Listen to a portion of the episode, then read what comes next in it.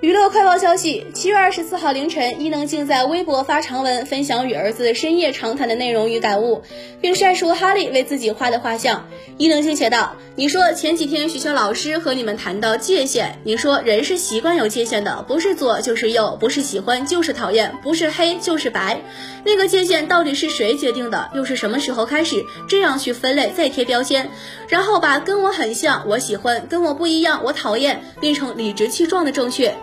伊能静在文末表示，参加节目的这些日子是值得的。你问我最大的收获是什么？我毫不犹豫地说，以后可以和你跳舞了。真的就只是这样也足够了。为了一支舞，要走过那么多污水，也很值得。因为污水总会褪去的。但是和你跳舞是我一直以来的心愿，就像我想唱和你的歌。